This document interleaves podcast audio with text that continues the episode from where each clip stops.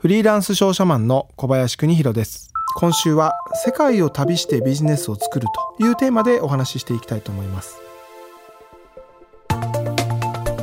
世界の花屋のチーフバイヤーでフリーランス商社マンの小林邦弘さんがこれまでに訪れた国はその数100カ国余り。作ったビジネスは50カ国以上。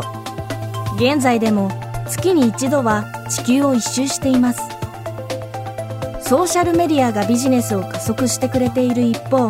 ネットが普及したからこそリアルなコミュニケーションを最重視する手法が逆にニッチになり競争力を発揮できるようになったと小林さんは言います。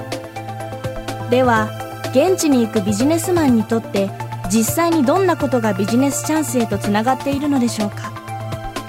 未来授業4時間目。テーマは月に一度地球を一周する生き方。今一番僕自身が世界中行ってて皆さんから感じる悩みは世界中のビジネスの変化にどう対応していこうかというのが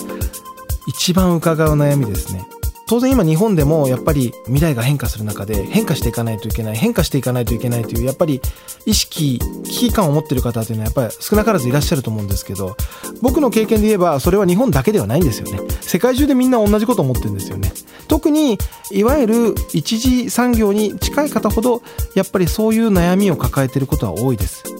水産業なんか従事されてる方だとやっぱり気候環境が変わってですね本当に水産業でいいんだろうかと。陸の方がいいんじゃないか海より。なんていうふうにですね思われたりとか。で一つちょっと例を挙げると僕はあの美容オイルのブランドで声優と私というものを展開してるんですけれどもこれのスタートなんかも一つのいい事例なんですけれどももともと僕ブルガリアという東欧の国でですね水産業を手掛けててそれは今でもそうなんですけどブルガリアの水産業のパートナーからいや小林さん僕ら海だけじゃなくて陸でも仕事したいと。それであのとある植物のオイルを作りたいというふうに言われたんですよね。で一方で僕ニュージーランドでもちょうどお花関係の仕事があるんですけどニュージーランドのある農家さんが、まあ、お花だけじゃなくてよくマヌカハニーって聞かれると思うんですけど世界で初めて商用のマヌカの畑を作ってそこでオイルを作りたいって言い出したんですよね。でこれ本当偶然なんですけど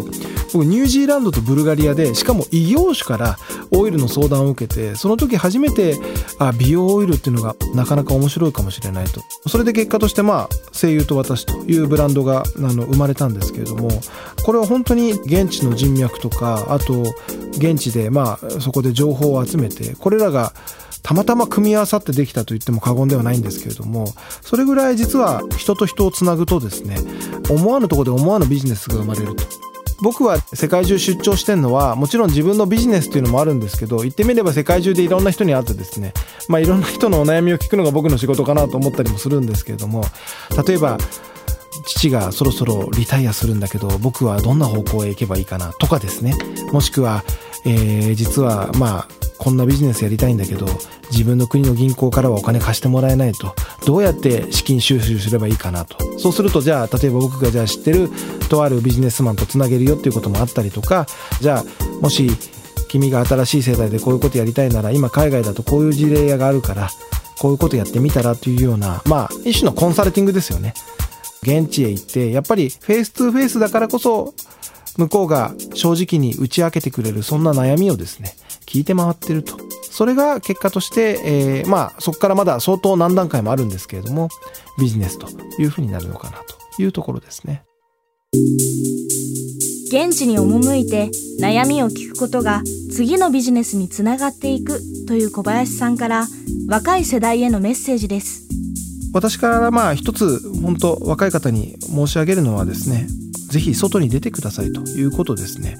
まあこの1週間いろんなビジネスこんな風に考えて取り組んできたって申し上げたんですけれどもちょっとパッと思いついてパッと成功する人なんてなかなかいないんでやっぱり皆さん外へ出ていろんな経験をしていろんな試行錯誤があってその最終形として皆さん納得できるビジネスっていうのを作られてると思うんですよね。でもやっぱりじゃあ活動の最初はどこかっていうとやっぱりまず外に出るところから始まるんじゃないかなというふうに思うんで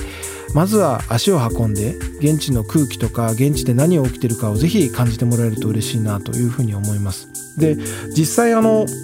海外しかもかなりマニアックなエリアにですねもし行かれたら感じると思うんですけどこれはね本当皆さん自信を持っていいところだと思うんですけどどこ行っても日本人の足音ってあるんですよね。これはね僕自身も旅してて本当に思います結構いろんな世界中の僻地の取引先行って取引先の自宅行ったらなんか日本人のご老人と一緒に収まってる写真があってですね30年前この人が僕にいろいろ教えてくれたみたいな話が実際あのよくあるんですよね。もうそれを見ててですねああやっぱり日本人っていうのも捨てたもんじゃないなと大したもんだなと。でそんなまあ言ってみれば先達のですね努力の結果として世界中にはまあ知られてる国知られてない国含めてやっぱり皆さん日本にいいイメージ持ってる方多いですよ。実際問題として。そんな世界中の声をですね是非一人一人の力を持ってですね一つ一つ小さなことでもビジネスまあビジネスじゃなくてもいいんですけれども始めていくとそれがまたより世界中で日本のファンが増えるというところにつながっていくんじゃないかなというふうには僕も思ってますので是非時として僕のライバルになる人も当然現れると思うんですけれども、えー、そんな若い人がたくさん出てくると僕も嬉しいなというふうには思ってます。未来授業。今週の講師はフリーランス商社マンの小林邦弘さん。今日のテーマは月に一度地球を一周する生き方でした。未来授業。来週は e スポーツ企画会社ウェルプレイド谷田裕也さんの授業をお送りします。